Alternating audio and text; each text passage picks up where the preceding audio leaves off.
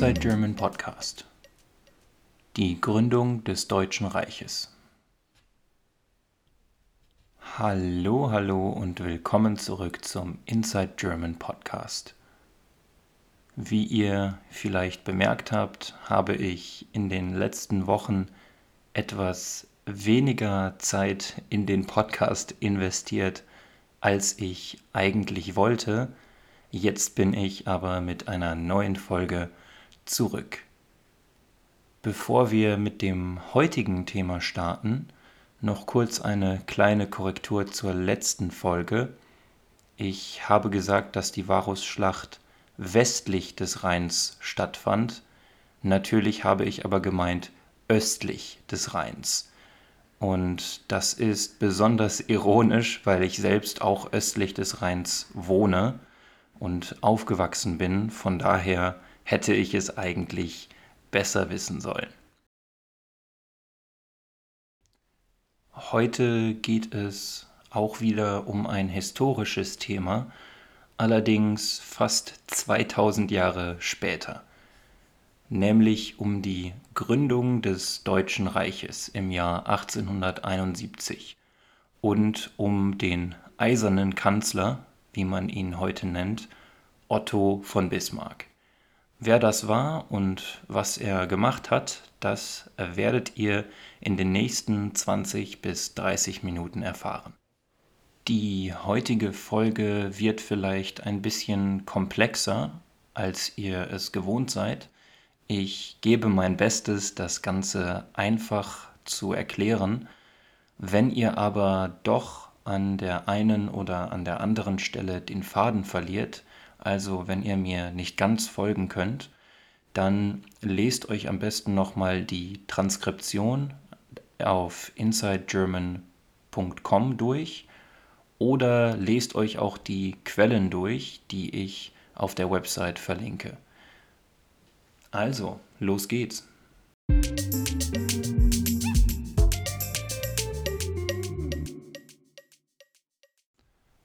Wir beginnen unsere Reise im 19. Jahrhundert in Europa. Nach der Französischen Revolution von 1789 wachsen die nationalen Ideen in Europa. Immer mehr Völker entwickeln nationale Identitäten und schließen sich zu Staaten zusammen. Ein Volk, das ist eine Gruppe von Personen, die eine gemeinsame kulturelle oder sprachliche Identität hat. Also zum Beispiel die Franzosen, die Engländer, die Deutschen, die Russen und so weiter. Im 19. Jahrhundert wuchs also dieser Gedanke der nationalen Identität und immer mehr nationale Staaten wurden gegründet. Zum Beispiel das Königreich Italien im Jahr 1861. Auf dem Gebiet von Deutschland, also der deutschen Staaten, gab es zu dieser Zeit allerdings noch ungefähr 30 unabhängige Kleinstaaten. Das heißt, der Nationalgedanke hat sich in Deutschland zu diesem Zeitpunkt noch nicht ganz durchgesetzt. Es gab zwar vorher schon Revolutionsversuche in den deutschen Staaten, in denen versucht wurde, das deutsche Volk in einem gemeinsamen Nationalstaat zu vereinigen, das hat allerdings eher weniger erfolgreich funktioniert. Diese Revolutionen wurden von den herrschenden Monarchen, also von den Königen und Fürsten, niedergeschlagen. Die Monarchen, die Aristokraten sind also nach wie vor in einer starken Position zu dieser Zeit. In den Hauptstädten der deutschen Staaten wird die Idee eines deutschen Nationalstaats aber auch schon diskutiert. denn die Fürsten und Könige haben Angst vor den bürgerlichen Werten wie Demokratie, Gleichheit und Freiheit, die mit der französischen Revolution in ganz Europa verbreitet wurden. Die deutschen Monarchen denken also darüber nach, wie sie diese nationale Idee für sich nutzen können, damit sie ihre eigene Macht nicht verlieren. Allen voran macht man sich diese Gedanken in Wien und in Berlin, denn das sind die Hauptstädte der größten und mächtigsten deutschen Staaten in den 1850er und 1860er Jahren.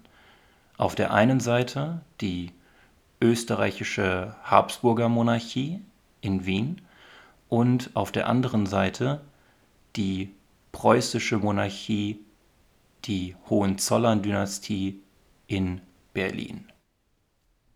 Denkbar sind zu dieser Zeit zwei Ansätze, um Deutschland zu vereinen.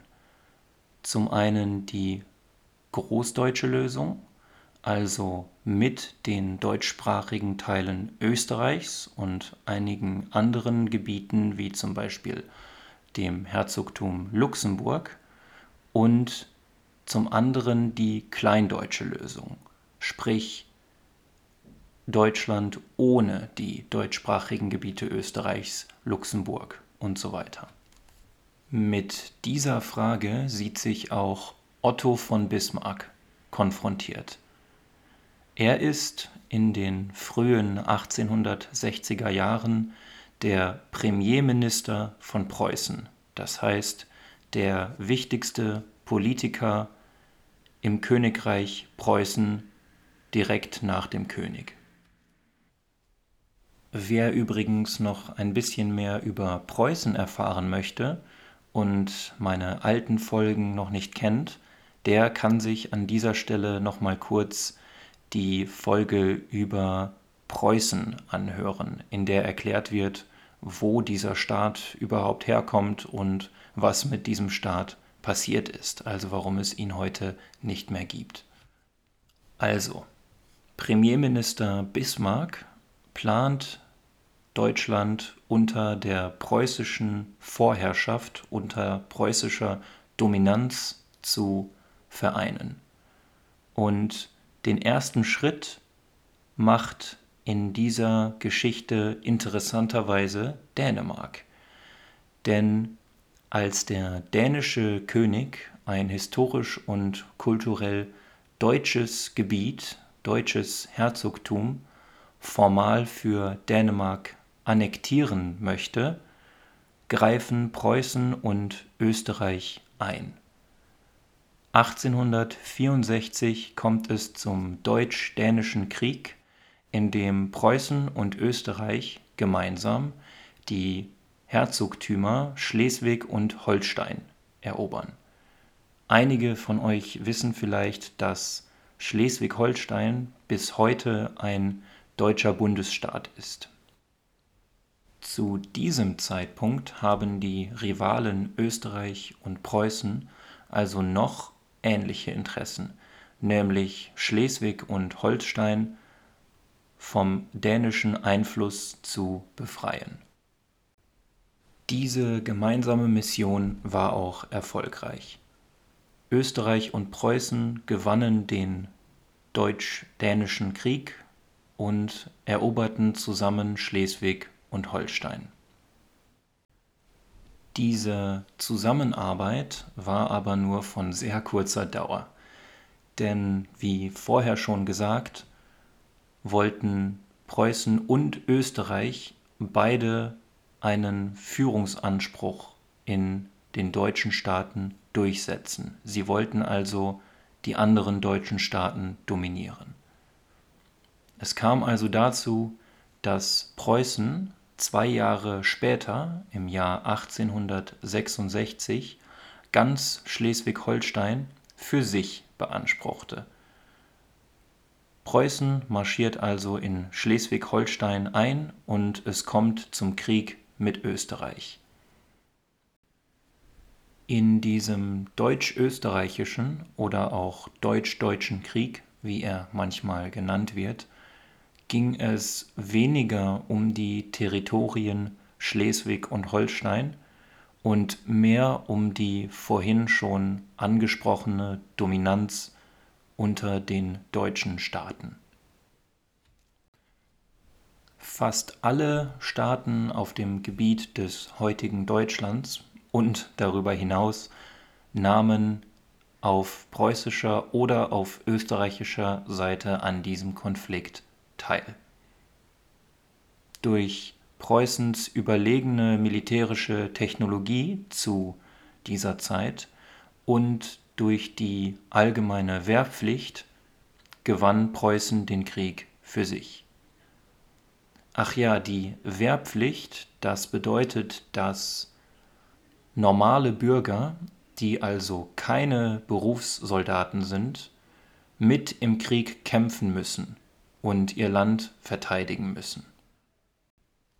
Die Wehrpflicht gibt es auch heute noch in vielen Staaten, aktuell zum Beispiel im Russland-Ukraine-Konflikt, in dem auf beiden Seiten Wehrpflichtige kämpfen. Das heißt Personen, die keine Berufssoldaten sind, sondern die speziell für diesen Krieg eingezogen wurden, die speziell für diesen Krieg mobilisiert wurden. Ein anderes Beispiel dafür in der jüngeren Geschichte wäre der Vietnamkrieg, wo auch Zivilisten in den USA zum Militärdienst einberufen wurden, im sogenannten Draft.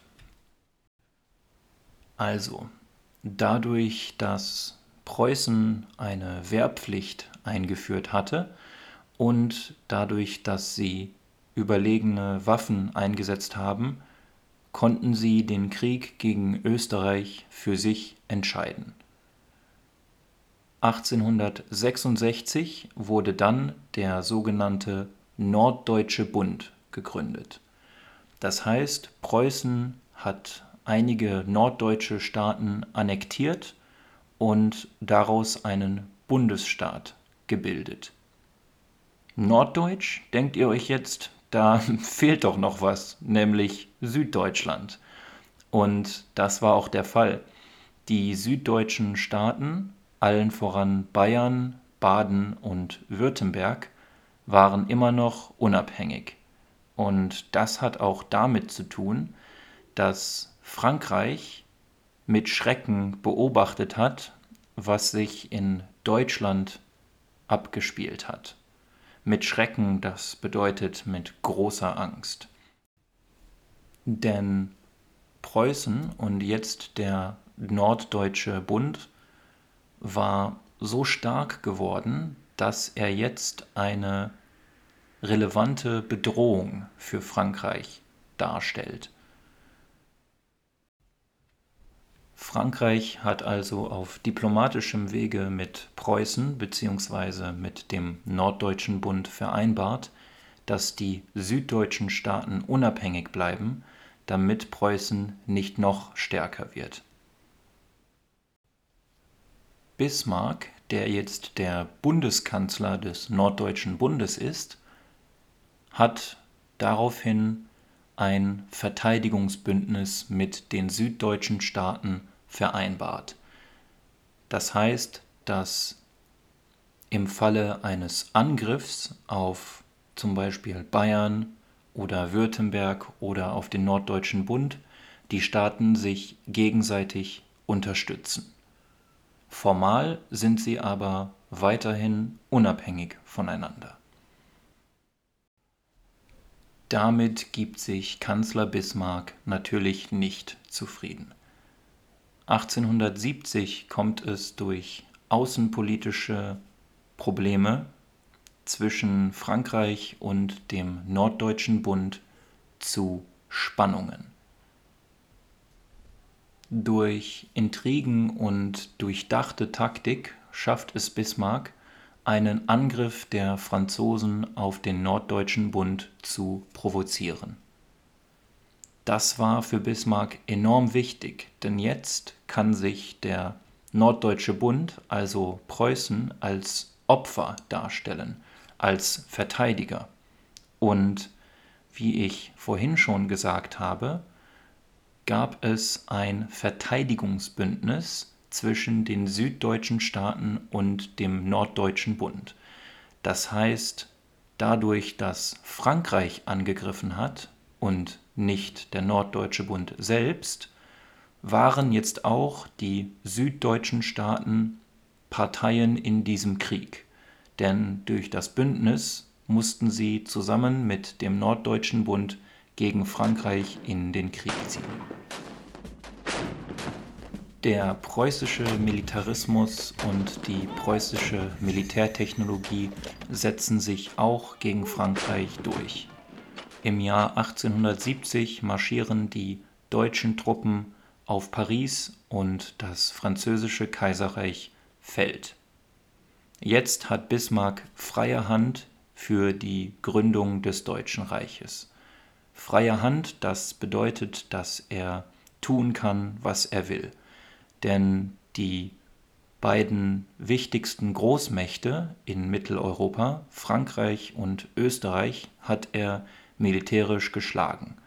Das heißt, niemand kann sich ihm mehr in den Weg stellen, um das Deutsche Reich zu gründen. Und genau das passiert auch. Am 18. Januar 1871 wird das Deutsche Reich in Versailles, einem Vorort von Paris, ausgerufen, also gegründet. Und das, obwohl der Deutsch-Französische Krieg zu dieser Zeit noch nicht vorbei ist. Bismarck realisiert damit die kleindeutsche Lösung, also die Vereinigung Deutschlands ohne Österreich. Der preußische König wird damit zum deutschen Kaiser Wilhelm I. Übrigens ist das eine sehr wichtige Formulierung, denn an diesem Begriff deutscher Kaiser wäre die Gründung des Deutschen Reiches fast gescheitert. Ja, ihr habt richtig gehört, wegen einer Begrifflichkeit, also wegen einem Namen, wäre es fast nicht zur Gründung des Deutschen Reiches gekommen. Denn zuerst wollte man Wilhelm zum Kaiser von Deutschland ausrufen, das führte aber zu großem Protest unter den süddeutschen Herrschern, denn die haben gesagt, dass Kaiser von Deutschland bedeutet, dass er Herrscher über das ganze Land ist, also auch über ihre Königreiche und Fürstentümer. Deutscher Kaiser auf der anderen Seite bedeutet nur, dass der Kaiser eben Deutscher ist, also er spricht Deutsch und kommt aus dem deutschen Volk. Wilhelm wollte aber, dass man ihn Kaiser von Deutschland nennt. Das heißt, wegen diesem Titel, der an sich nichts bedeutet, der keine zusätzlichen Rechte oder keine zusätzliche Macht gibt, wäre die Gründung fast gescheitert. Im letzten Moment kann Wilhelm noch überzeugt werden, den Titel Deutscher Kaiser zu akzeptieren.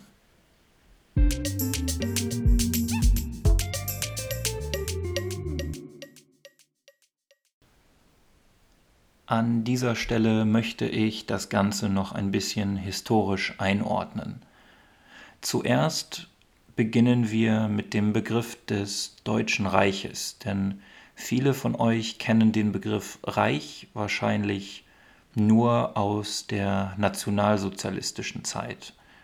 Reich bedeutet nichts anderes als das englische Wort Empire, also Deutsches Reich würde man am besten mit German Empire oder German Realm übersetzen.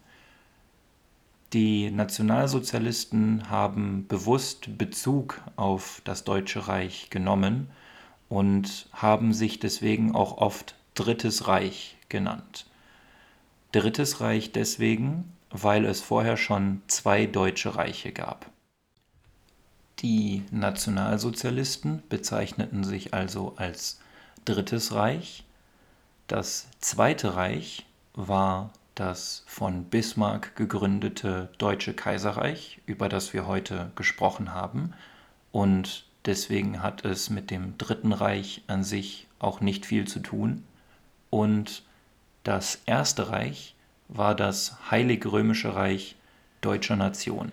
Vielleicht habt ihr davon schon gehört. Es war im Mittelalter in Europa ein wichtiger Akteur, ein wichtiger Spieler und eventuell können wir auch darüber noch einmal eine Folge machen. So viel zum Begriff Deutsches Reich. Jetzt noch eine kurze Einordnung, natürlich auch wieder nur aus meiner Sicht und damit ist es nur meine persönliche Meinung von Bismarck und dem Deutschen Kaiserreich an sich. Und zwar kann man sagen, dass Bismarck Deutschland mit Blut und Eisen vereinigt hat, denn wie ihr gehört habt, gab es drei Kriege, die dazu geführt haben, dass Deutschland vereinigt wurde.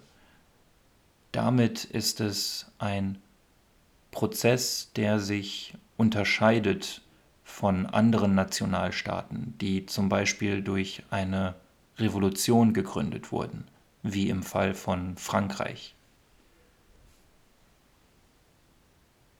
Das hat zur Folge, dass das Deutsche Reich immer noch von monarchischen und aristokratischen Strukturen geprägt war.